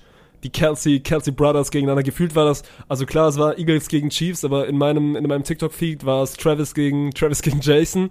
Und dann fand ich Ja. sogar noch weil spannend, weil wenn du das Spiel, ich habe mir, ich habe mir die Zusammenfassung ausführlich angeguckt, Mann. Travis Kelsey war, war fucked up danach. Der hatte, der hatte einen heftigen Drop, hatte einen Fumble so und, ey, ungewöhnlich, dass, das, also weil Travis ist ja mit, mit Pat Mahomes so ein bisschen der, derjenige, der, der die Chiefs trägt, Mann. Das ist der Superstar. Und war, ey, ein Grund, warum, warum die Chiefs am Ende dieses Spiel verlieren. Stimmt schon, ich muss sagen, von dem Spiel habe ich relativ wenig mitbekommen. Also das war ja, glaube ich, auch Taylor war ja auch nicht da, Monday, deswegen, dann Monday Night. Ja, nee, klar, also ich äh, bin ja auch tatsächlich erst Football-Fan, seitdem Taylor Swift da ins Stadion geht. Ähm, aber nö, also Monday Night Football Game und dann geht's 21-17 für die Eagles aus und also die Eagles bleiben halt auch weiterhin komplett am Start. Ne? Erst eine Niederlage diese Saison. Hot, hot, hot, hot, hot. Ey, ohne Witz. Und gerade auch die Art und Weise, also weil sie sind eigentlich wieder das schlechtere Team und kriegen es dann trotzdem hin. Es gibt dieses eine Big Play, wo, wo, wo Travis den Ball verliert und dann so Knopfdruck und, und die Eagles sind da. Und ey, was ich gemerkt habe, ich fange jetzt durch, also bin ja, bin ja quasi Podcast-Hörer von den Kelseys so. Ich gucke mir mittlerweile, wenn die Eagles spielen oder wenn ich zumindest so Spielszenen davon, davon sehe, so, ich gucke halt wirklich, was Jason macht, ne? Also ich gucke auf Ja. den fucking Center einer, einer, einer Mannschaft so. Und ich finde das echt, also das klingt jetzt fast ein bisschen nerdy, aber ey, man, so, so, so ein Spiel mal aus so einer Center-Brille zu gucken, der ja jetzt eigentlich nie einen Big Play oder so hat, aber trotzdem wieder sich einfach in jedes Tackling reinwirft und wie, also Jason Kelsey gewinnt wirklich auch jedes Tackling, Mann. Du, du, du schaffst es nicht, Jason Kelsey über, über einen Haufen zu laufen. Das finde ich. Weil du also, klingt jetzt wieder doof, aber du hast natürlich jetzt irgendwie einen persönlichen Bezug dadurch, weil du denkst so, ey, du Ja. kennst die, du kennst die Jungs irgendwie so. Und das macht macht's echt irgendwie Parasoziale. Beziehung. Ja, parasoziale Beziehung, ja, das macht's echt irgendwie interessant, das jetzt zu angucken. Äh, Ja, total. Und ich finde, sowas, wenn man sich da überhaupt auch erstmal drauf fokussiert, zeigt einem erst, welche Dimensionen so ein Footballspiel annehmen kann. Und äh, wie, wie viel da auf diesem Platz dann eigentlich passiert. Weil es ist nicht nur, da wirft einer halt irgendwo ein Ei übers Feld und hofft, dass da gerade einer steht, sondern es geht halt wirklich um elf Duelle, die da auf dem Feld auf, ausgetragen werden. Und äh, jeder spielt ein Eins gegen Eins, aber trotzdem dann irgendwie in einem Teamverbund. Und wie wird's verteidigt, wie wird's irgendwie angegangen? Das ist super interessant. Aber ich sag auch ganz ehrlich, geht halt einfach noch heftig über meinen Kopf hinweg. Ne? Also ich wir checken ja schon so 10% dieses Spiels wahrscheinlich. äh, höchstens, weil Ja. also auch dieses auch dieses Regelbuch, es gibt ja kaum irgendeinen Experten in den USA, der dieses Regelbuch zu 100% verstanden hat. Also wir brauchen jetzt nicht anfangen, über die Schiedsrichterentscheidung diese Saison zu reden, weil da wird auch sehr viel drüber geredet. Kommt bei uns im Podcast äh, auch ein bisschen kürzer, weil wir da auch einfach nicht die richtigen für sind. Ähm, aber es gibt da schon dann immer wieder die eine oder andere Entscheidung, wo du dich fragst, okay, ist das jetzt wirklich eine Pass Interference? Oder gab jetzt am Wochenende auch wieder eine eine Szene, wo eigentlich ein Safety erzielt wurde und dann haben es die, die Referees dann doch noch ein, zwei Inches außerhalb der, der eigenen Endzone gelegt. So, das ist halt, ja, keine Ahnung. Da, das zeigt einfach, dass es Dimensionen in diesem Spiel gibt, die, die einfach krank tief sind. Und ist eine gute Aufgabe für euch. Guckt euch mal ein Footballspiel an, wenn ihr sowieso in der Materie drin seid. Und fokussiert euch mal auf einen Spieler und schaut euch mal an, was der wirklich über, über 60 Minuten lang auf dem Feld treibt, weil das ist komplett irre. Und äh, auch äh, wie viele Laufwege die auf dem Schirm haben müssen, das ist schon, also Football ist ein fucking komplizierter Sport und der wird Heftig. von kleinen Kindern in großen Rüstungen gespielt. Ja, aber die kriegen das dann wirklich wahrscheinlich irgendwie in die, in die Wiege gelegt. Und aus dem Blickwinkel ist es ja noch krasser. Ich glaube, wir haben vor zwei Wochen oder letzte Woche drüber gesprochen, so Josh Stubbs, der quasi neu zu den Vikings kam, so. Der hat noch nie mit dieser Mannschaft trainiert. Der liest sich einmal dieses Playbook durch und gewinnt dann ein Spiel für die, Mann. Wie, also, wie heftig das sein muss. Weil in diesem Playbook, das ist jetzt nicht irgendwie so, wie, wie wenn Julian Nagelsmann einmal vorne an die, an die Taktiktafel geht und dann das 4-3-3 aufzeichnet, so. Das hat fucking 100 Seiten und da stehen, weiß nicht wie viele verschiedene, wie viele verschiedene Spielzüge drin, so. Deswegen, ey, das ist, es ist hochkomplex und wahrscheinlich waren die 10%, die ich uns gerade gegeben habe, wirklich also viel zu viel. Wahrscheinlich sind es so irgendwie im Ja. einstelligen Bereich. Vier. Dann haben wir Ja. nämlich 96 nicht verstanden. Ähm, schauen wir mal kurz aufs Wochenende. Also Lions gegen Packers wird natürlich ein, ein Highlight-Spiel. Also es wird ein heftiges Blowout gegen die Packers geben, sind wir ehrlich. Aber äh, wird, wird trotzdem einfach auch wieder spaßig zu gucken. Wir haben Seahawks gegen Niners. Da kann auf jeden Fall auch ein bisschen was passieren. Und Eagles gegen Bills. Da habe ich tatsächlich auch äh, sehr viel Bock drauf, weil die Bills auch äh, immer zwischen Genie und Wahnsinn stehen. Jo, da weißt du auch noch nicht so richtig, richtig, was du bekommst. Ey, weil du es gerade gesagt hast, äh, was die NFL, finde ich, gut macht, weil genau die Spiele, die du gerade angesprochen hast, sind ja dann auch so ein bisschen die, die Highlight-Games so. Und das eine ist an Thanksgiving, so Seahawks gegen, gegen Niners ist dann quasi auch der Freitag in Deutschland, aber auch noch der Donnerstag in, in Amerika. Und dann sind wir beim Thema NBA. Mann, was mich wirklich abfuckt, ich checke es nicht, warum die NBA es nicht schafft, Primetime-Spiele in Deutschland irgendwie auch mal gut zu besetzen. Weil ich habe es jetzt auch auf Twitter nochmal gesehen, so die Statistik der Primetime-Spiele, die Deutschland jetzt bekommt. Und jetzt hast du es endlich mal geschafft, die NBA irgendwie ins, ins Free-TV zu bekommen. Und da sind nur Müllspiele, Mann. Da sind wirklich Ja. nur Müllspiele mit dabei, die dann irgendwie zu, zu humanen deutschen Uhrzeiten laufen. Und dann musst du dich echt nicht wundern, warum das, warum das nicht so einschlägt wie zum Beispiel ran NFL.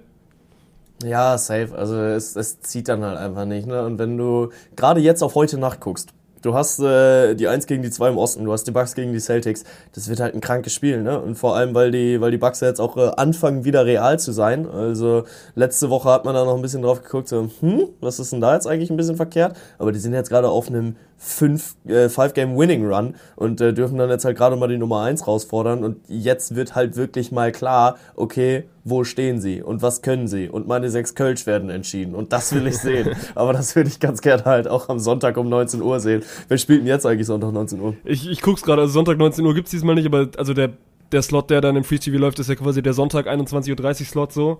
Und dann Ja. guckst du also, okay, die Bucks finde ich okay, so du hast mit Janis einen absoluten Superstar, aber dann Bucks gegen Trailblazers, so come on. Also das ist, weißt du, Ja. das ist halt das nächste, das nächste ultra deutliche Spiel. So, wir gucken jetzt mal zurück, so das letzte Mal war, was war jetzt dran? So, so Philadelphia gegen Brooklyn, das ist am Ende auch ein Blowout mit 30 Punkten gewesen. Weißt du, was ich meine? So, du hast die Chance, Ja. ey, du hast diesen 21.30 Uhr Spot und das ist der Spot, der für Europa interessant ist, Mann. Das ist dann genau dieses Spiel, es geht von 21.30 bis 0 Uhr, damit kannst du dir einen guten Sonntagabend machen. Aber dann pack doch auch zumindest irgendwie deine, deine europäischen Superstars. Und du hast so viele europäische Superstars. So, machst zumindest, sie hatten jetzt ein gutes Spiel, war wirklich dabei, es war, glaube ich, vor drei Wochen so Schröder gegen Wemby. Das habe ich mir auch gegeben. Es war auch ein heftiges Game mit, mit Overtime so. Das macht nur Sinn, man. Da spielt so ein bisschen der deutsche Superstar gegen den Rookie, der ist auch noch Franzose. Aber ansonsten, du hast noch mit Doncic, du hast mit Janis, du hast mit Jokic, das sind alles drei Europäer, die diese Liga aufmischen. Und du schaffst es nicht, die in diesen Primetime-Slot zu legen. Das finde ich ein bisschen schade.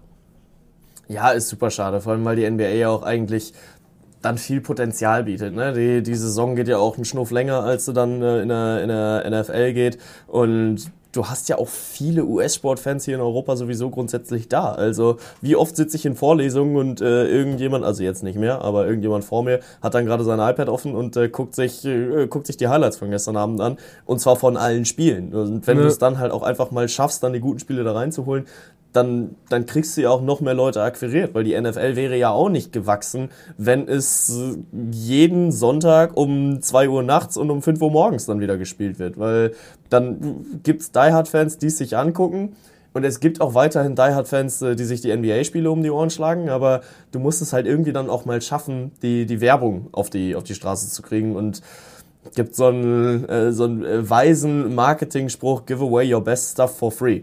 Weil äh, Ja. dann kommen halt die Leute und wollen sich den Rest dann auch noch geben. Also von daher, du bist da was Heißem auf der Spur, Martin.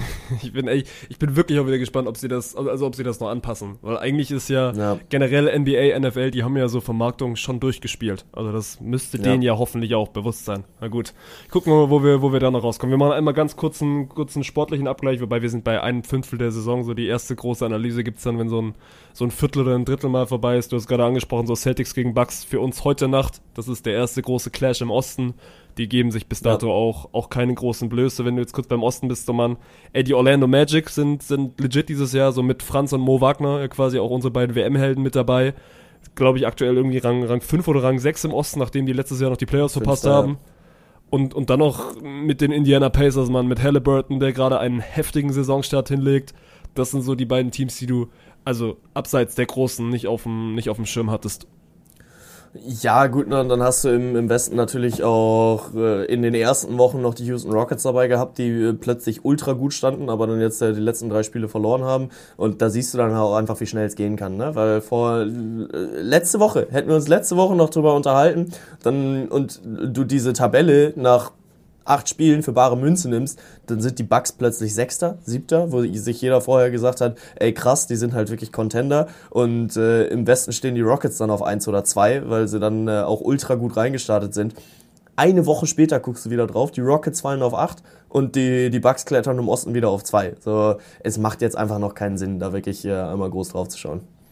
Was trotzdem geil ist, also die Rockets sind ja wirklich das, das beste Beispiel von wegen, yo, Basketball ist a, is, a, is a Sport of Runs und so, weil die verlieren die ersten drei, gewinnen dann die nächsten sechs und verlieren jetzt wieder die letzten drei und, und dann dümpelst du da irgendwo im Niemandsland rum.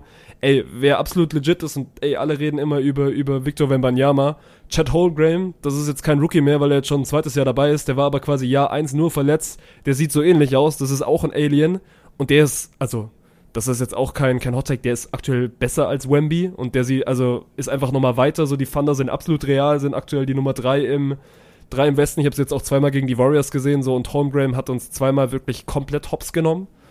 Und dann Ja. frage ich mich auch so wieder so, ey, Wemby ist schon ein Alien und Wemby wird auch noch, wird auch noch besser werden. So, der ist gut in die Saison reingestartet, hat jetzt aber, glaube ich, acht am, acht am Stück verloren, was auch normal ist für so einen Rookie und für so ein junges Team. Aber Oklahoma ist so gut besetzt, Mann. Die haben einen absoluten Superstar mit, mit Shea Gilgis Alexander. Wenn Holmgren irgendwie, irgendwie fit bleibt, weil den kannst du nicht verteidigen, Mann. Der ist 2,16 Meter, 2,15 Meter groß und hat, hat ein heftiges Ballhandling, Mann. Und wenn du den dann siehst, so, dann stellst du einen Center dagegen, gut, dann ist Holmgren einfach schneller, der macht einen schnellen Schritt, ist vorbei. Dann stellst du einen kleinen Spieler dagegen, gut, dann ist Holmgren 30 Zentimeter größer und dann duckt er einfach auf ihn. Weißt du, der ist so komplett, kann auch Ja. noch einen Dreier werfen, deswegen, das macht, also, ey, Gigi, ich habe jetzt gerade Sally im Ohr, der, also bei uns hier, unser, unser Mod Sally, der, der großer Thunder-Fan ist, ey, das ist eine, eine bright future. Ja, für ihn auch gerade gute Zeit, ne? Kann man dann, äh, also vor allem jetzt die letzten beiden Wochen. Schade, dass du jetzt gerade nicht im Office bist, wobei äh, war dann ja Freitag und Sonntag, dass die gegen die OKC gespielt haben. Ähm, Und durftest du dir ein bisschen was anhören, aber Sonntag warst du schon Sally, wieder auf Sally, oder? Sally hat mir einen, einen hat er mir eingedrückt. Vor allem das Spiel, also wir müssen jetzt nicht auf das Spiel eingehen, aber das Spiel ist, glaube ich, steht 114, 114, Wiggins eine Sekunde Verschluss, trifft den Dreier zum 117, 114, Holmgren trifft mit ablaufender Shotclock den Dreier zum 117, 117 und in der Overtime gewinnt OKC das Spiel. Und danach musste ich mir dann Sally geben, wie er mir den Spruch gedrückt hat. Das war echt ein hervorragender Morgen, ja. Ja, das äh, kann ich mir sehr gut vorstellen. Ähnlich dramatisch ist es dann ja auch bei den, bei den Lakers unterwegs gewesen. Also müssen wir mal einmal kurz drüber schnacken, dass äh, LeBron James seinen nächsten Meilenstein dann auch äh, geknackt hat. 39k, äh, 39k Punkte erzielt in der, in, der, NBA. Hat vor ihm noch keiner geschafft. Und äh, ja, dann hat er jetzt unter der Woche auch ähm, mit quasi ablaufender Uhr dann nochmal zwei Freiwürfe bekommen beim 114, äh, nee, 104, 104 war es dann, glaube ich. Den ersten setzt er sogar daneben, 1,9 Sekunden noch auf der Uhr, aber beim zweiten, ja, mein Gott. Also, wenn du dir jetzt aussuchen könntest, du hast nur noch einen Freiwurf, es steht 104, 104, es geht um, um die Meisterschaft. Wen stellst du hin? Ich nehme immer Curry, ist eine, ist eine Kackfrage für mich. Weil, also, Curry ist schon nochmal der beste Freiwerfer, aber trotzdem, ey, einmal kurz LeBron, das ist, ich finde, der ist nochmal besser geworden als letztes Jahr und er ist nochmal ein Jahr Ja. älter. Aber, also, der, Der geht Heavy Minutes, der geht, der geht jedes Spiel, also jeden zweiten Tag geht der Heavy Minutes, also immer so 33, 34, 35, legt dir, glaube ich, im Schnitt über 25 Punkte aktuell auf, was krank ist für LeBron James und das hat er in den letzten Jahren nicht immer gemacht. Vor allem, weil er aktuell noch nicht so viel Hilfe hat, weil, weil Anthony Davis noch nicht so richtig da ist. Und die Lakers leben gerade einfach gefühlt jeden, jeden Abend von ihm. Und wenn er nicht da wäre, dann sähe die Lakers-Situation auch ganz, ganz anders aus. Aber ey, ist einfach ein gutes Zeichen, ne? dass diese, diese alte Garde, und da, da zählt ja Curry auch noch irgendwie mit dazu, dass diese alte Garde einfach immer noch in der Lage ist, so unfassbar gut zu scoren und einfach also auch in Ja. der Lage ist, Teams zu tragen. Welt, zieh dich warm an, wenn die Jungs zu Olympia fahren. Das kann doch mal was geben. Ja, aber also das äh, ist schon Wahnsinn. Aber hieß es nicht vor der Saison, dass er eine Minute Restriction hat? Ja, es hieß ja eigentlich, dass er also zumindest am Anfang eine Minute Restriction hat, weil er einfach, also auch die Offseason ist ja dann immer noch nie so ganz, nie so ganz doll verlaufen für LeBron. Aber es ist scheiß auf Minute Restriction, so wenn er so spielt, dann warum, warum ihn denn auf die Bank setzen? Ja, nee, safe. Also ist auch gerade ein, ein absolut wichtiger Faktor für, für die Lakers. Und die stehen gar nicht mal so verkehrt da. So, es ist immer verdammt eng. Die sind gerade einen Sieg hinter dem ersten. Die haben zwar auch schon zwei, drei Spiele mehr. Aber ja, also daran sieht man halt auch schon wieder äh, nach Spieltag 13, 14 oder im Osten sind es, glaube ich, ja doch ähnlich viele. Ähm, da, da kannst du halt einfach noch wirklich kein Fazit ziehen. Also die ersten Viertelfinalisten vom In-Season-Tournament stehen. Ich habe wirklich nicht auf dem Schirm, wer es ist, aber ich habe es heute gelesen, dass die ersten Viertelfinalisten stehen. Ähm, ja, aber von daher NBA können wir, glaube ich, dicht machen. Kurze Shoutouts an äh, Novak Djokovic, der äh, ATP-Finals-Sieger geworden ist, äh, Sascha Zverev. Eigentlich gut gespielt, hat es aber nicht durch die Gruppe geschafft, weil er ein Spiel verloren hat. Halt Scheiß Modus ne? auch, wirklich, also Scheiß Modus. Das ist wirklich ein Scheiß Modus. Du machst Gruppenphase und verlierst ein Spiel und bist dann raus. So, what the fuck? Ja, naja, also da sollte man vielleicht mal ein bisschen drüber nachdenken. Oder ganz ehrlich, machst dann halt von vornherein als, als K.O.-System, aber so wird ja auch quasi dann schon jedes, äh, jedes andere Turnier im, im Jahr gespielt. Aber ey, Novak Djokovic, der ist halt einfach ein fucking Gott, ne? Und wenn du ihn dir auch mal ein bisschen anschaust, der hat schon noch mal auch körperlich zugelegt und jetzt äh, im positiven Sinne. Also der ist ein bisschen muskulärer geworden ne, im Vergleich zum letzten Jahr und sieht einfach verdammt gut aus auf dem Feld.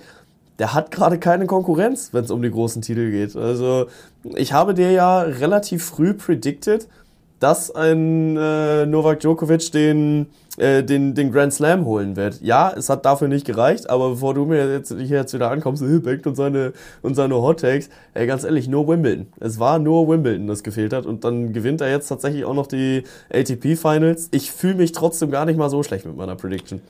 Nö, der hat, der hat schon ein sehr, sehr solides Jahr gespielt. Aber auch, also, irgendwie verständlich, weil gerade so Thema Alcaraz und, und, und Rune und, und die, die eben alle da noch kommen, so, die brauchen einfach noch ein, zwei Jahre. Und Djokovic nutzt die Zeit und trotzdem, ey, der soll nichts von Djokovic wegnehmen. Ich finde, also keine Ahnung, ich habe jetzt nicht den Krankenvergleich, aber der, also, er ist immer noch halt mit Abstand so der Beste aktuell so und Ja. da kommt dann auch erstmal erstmal lange jetzt so nichts. Gerade jetzt diese ATP Finals, ich habe mir auch nur so ein bisschen die Highlights angeguckt, aber so, du glaubst halt auch nicht, dass er Spiele verliert. Selbst wenn er mal irgendwie einen Aufschlag abgibt, so du glaubst nicht, dass, dass Djokovic jetzt diese Spiele verliert. Selbst wenn er mal einen Satz abgibt, so, dann denkst du dir so, ey, okay, gut, dann einmal Reset-Button, Reset-Button, Knopf drücken und weiter geht's. Und das macht ihn gerade schon extrem einzigartig und ey, ich bin gespannt, wie, also wie lange diese Dominanz jetzt geht. Weil, also es ist jetzt mein, Djokovic wird, also Djokovic wird irgendwann auch noch ein bisschen, ein bisschen schlechter werden und die anderen werden besser werden und wann sich das dann quasi einpegelt. Wird das nächstes Jahr sein? Wird das übernächstes Jahr sein? Oder also weißt du? Ja. Also äh, eins hat er ja sogar verloren. Ein Spiel hatte er ja in der Gruppenphase, auch gegen den späteren Finalgegner Yannick Sinner. Das äh, hat er dann über drei verloren und also auch wirklich, du kannst es nicht knapper verlieren. Ne? Ersten Satz äh, 7-5, zweiten gewinnt er 7-6, dritten verliert er 7-6. Also das war halt, das Spiel war auf Messerschneide. Ähm, aber also nächstes Jahr sehe ich es ganz ehrlich nicht, weil spinn das Ich Ding mal ein bisschen nicht. weiter. Nächstes Jahr, also der wird ja jetzt die, den ganzen Winter wieder heftig an sich arbeiten, weil also da kommt noch mal Olympia. Und Olympia, da schwebt dann halt auch dann noch mal so ein Ding mit Golden Slam mit. Also klar, der Grand Slam ist dann schon mal eine Sache, aber den Golden Slam, das ist quasi ein Ding der Unmöglichkeit. Und wenn du äh, dann einem Novak Djokovic sagst, okay, das wird potenziell deine letzte Chance, weil also ich glaube mit 41 wird er dann irgendwann auch nicht mehr in der Lage sein, ähm, jeden jungen Tennisspieler dieser Welt zu bezwingen. Ähm, nächstes Jahr äh, sagte er dann ja auch schon in seinem, in seinem Interview, tut mir leid für alle anderen, aber langsamer mache ich auf jeden Fall nicht.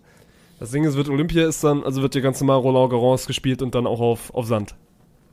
Ja, Da wird halt, ey, Kollege Alcaraz mal maximale, maximale Dips drauf anmelden. Und Olympia ist ja bei Djokovic eh so, ne? Also 20, 2016 Rio schon nicht geschafft, 2020 hier dann das Ding gegen Zverev oder 21 war es ja dann.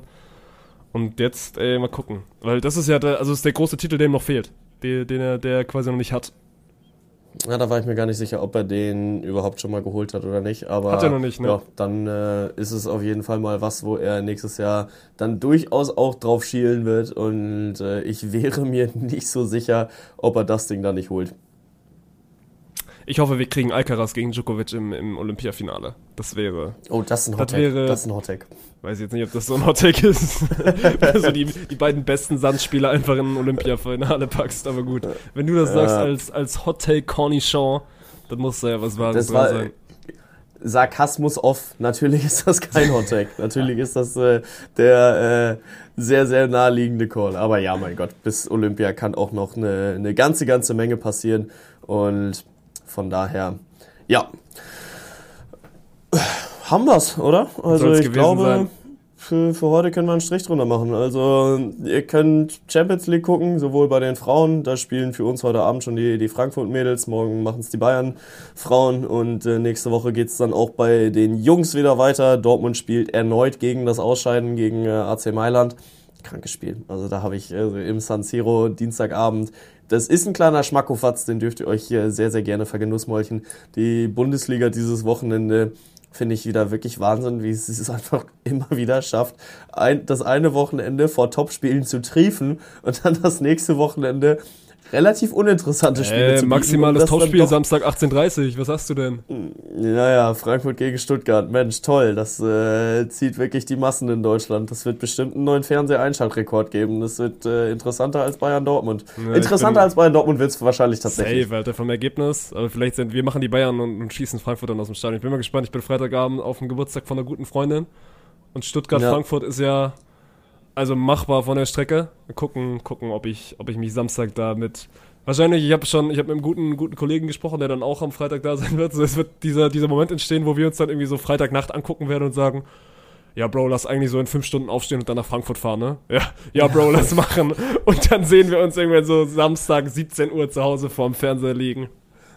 Ja, äh, wird, wird vermutlich passieren. Also äh, schauen wir mal, was da, da dabei rauskommt. Ähm, ansonsten, also äh, Bayern Frauen in der Champions League gegen PSG, ne? Das äh, kann man ja vielleicht auch noch mal kurz erwähnen. Das äh, wird toll.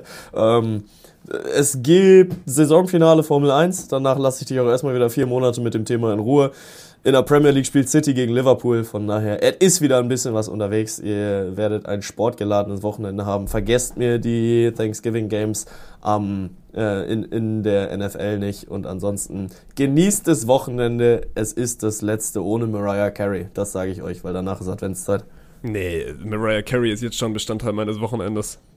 Gemeinsam, Ja, mit, also- gemeinsam mit Wham und, und wer da noch so alles rum, rumhampelt in der Spotify-Weihnachts-Playlist.